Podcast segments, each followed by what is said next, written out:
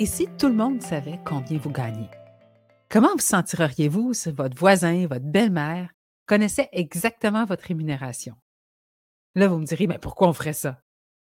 Puis ensuite, comment gérer des équipes qui se partagent avec beaucoup de transparence toutes leurs informations financières?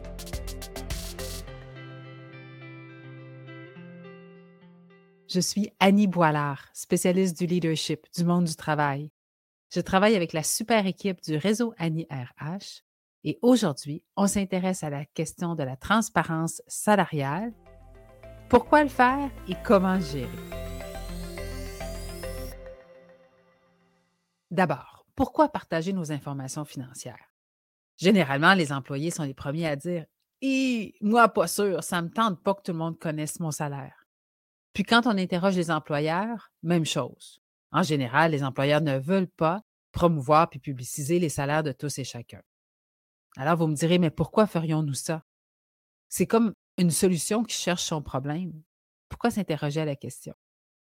Je vais ajouter, pour mettre de la confusion, que pour les endroits où ça a été essayé, en général, la transparence salariale a eu comme effet de diminuer la masse salariale. Hmm.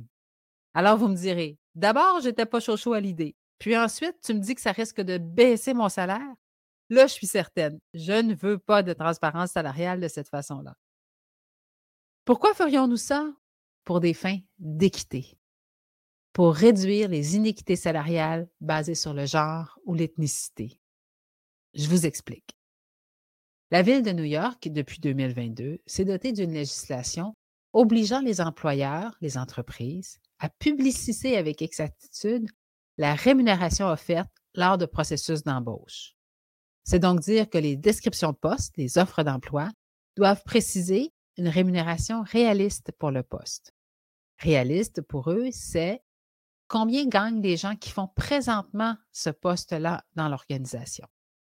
Ça veut donc dire que si moi, par exemple, je travaille dans un centre d'appel et que je suis euh, agent aux appels, je vois une description de poste passer dans mon équipe. S'il y est indiqué qu'on gagne entre 20 et 25 dollars de l'heure, ça me dit à moi que quelqu'un dans l'équipe gagne 20 dollars et l'autre, une autre personne gagne 25 dollars de l'heure pour le même salaire.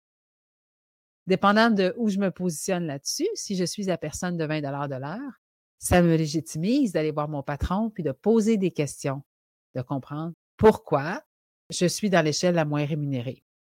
Il y a plusieurs bonnes réponses valides à cette question-là. Ça peut être une question d'expérience, d'horaire, ça peut être une question de disponibilité. Il y a plein de choses. Mais certes, ça ne pourra jamais être une raison basée sur mon genre, mon identité ou mon orientation sexuelle, le fait de faire partie d'une minorité visible ou encore d'être un professionnel de première génération. Ce sont tous des groupes d'individus qui gagnent à faire évoluer les pratiques sur l'équité salariale parce qu'en général, leur rémunération s'élève lorsqu'on fait ça. Les New-Yorkais, bien que comme nous étaient frileux à l'idée de cette nouvelle législation lorsqu'elle a été implantée, personne ne souhaitait que les salaires soient publicisés ainsi, se disent, une année plus tard, pour plusieurs d'entre eux, satisfaits de cette nouvelle procédure. Ce qu'ils apprécient, un, le fait d'avoir la paix d'esprit, de savoir que eux, comme tous leurs collègues, sont équitablement payés pour leur travail. Et elles aiment savoir que personne ne se fait avoir. Ils aiment savoir qu'eux-mêmes ne se font pas avoir. L'autre chose qu'ils apprécient beaucoup, c'est de ne plus avoir à négocier leur salaire. Parce que ce processus, à chaque fois qu'un poste est à pourvoir, remet en question la notion de rémunération et au besoin, leur poste va être ajusté en conséquence.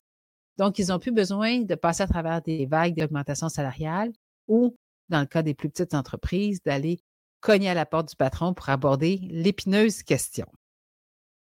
Je vous disais tantôt que ces processus ont eu comme impact de réduire d'environ 2% la masse salariale. Alors vous me direz, mais pourquoi? En gros, ce sont les employés vedettes, les têtes d'affiche. Souvent des gens qui ont beaucoup d'aisance politiquement parlant dans les organisations, on dit des fois les grands parleurs, donc, des gens qui avaient réussi à se négocier des ententes particulières, uniques, qui leur octroyaient une rémunération au-delà de la moyenne des gens pour les mêmes responsabilités. Pour les employeurs, ces cas d'espèce deviennent plus dispendieux maintenant parce que, considérant que les salaires sont connus de tous, il va falloir expliquer pourquoi une personne a une telle rémunération versus une autre. Puis c'est sûr qu'on va s'attendre à une vague de revendications. Les employeurs sont donc maintenant plus frileux à octroyer ce type de salaire, des avantages particuliers à certaines personnes, et c'est eux qui ont fait diminuer les masses salariales. Donc, on pourrait se dire, ah, ah bien qu'au début, j'étais pas trop chaud à l'idée, peut-être que pour des fins d'équité salariale, puis pour des fins de paix d'esprit, puis d'éliminer les vagues de négociation, je pourrais faire un pas dans cette direction-là. Maintenant, si je suis gestionnaire et que je gère des équipes qui se partagent avec transparence toute leur information financière, comment est-ce que je peux naviguer là-dedans? La réponse est simple. D'abord, assumer que c'est le cas.